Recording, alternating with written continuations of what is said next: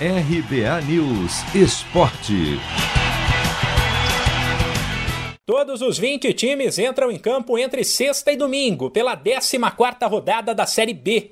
Nesta sexta-feira, a bola começa a rolar logo às 4 da tarde no horário de Brasília, com o duelo entre o Londrina, pior time da competição, e o Remo, que estava lá embaixo, mas engatou uma sequência de três vitórias e subiu na tabela. Já às 8 da noite, o segundo pior time da Série B, a Ponte Preta, recebe o Goiás que briga lá em cima, pelo G4. No sábado, às quatro e meia da tarde, as atenções estarão voltadas para dois gigantes que vivem um momento de muita pressão e, para piorar, jogarão fora de casa. O Cruzeiro contra o Vila Nova e o Botafogo contra o Confiança. A rodada segue às sete e meia da noite do sábado, quando o líder náutico, ainda invicto depois de 13 jogos, recebe o Brusque. E às nove tem mais time grande em campo. No estádio Rei Pelé se enfrentam CSA e Vitória.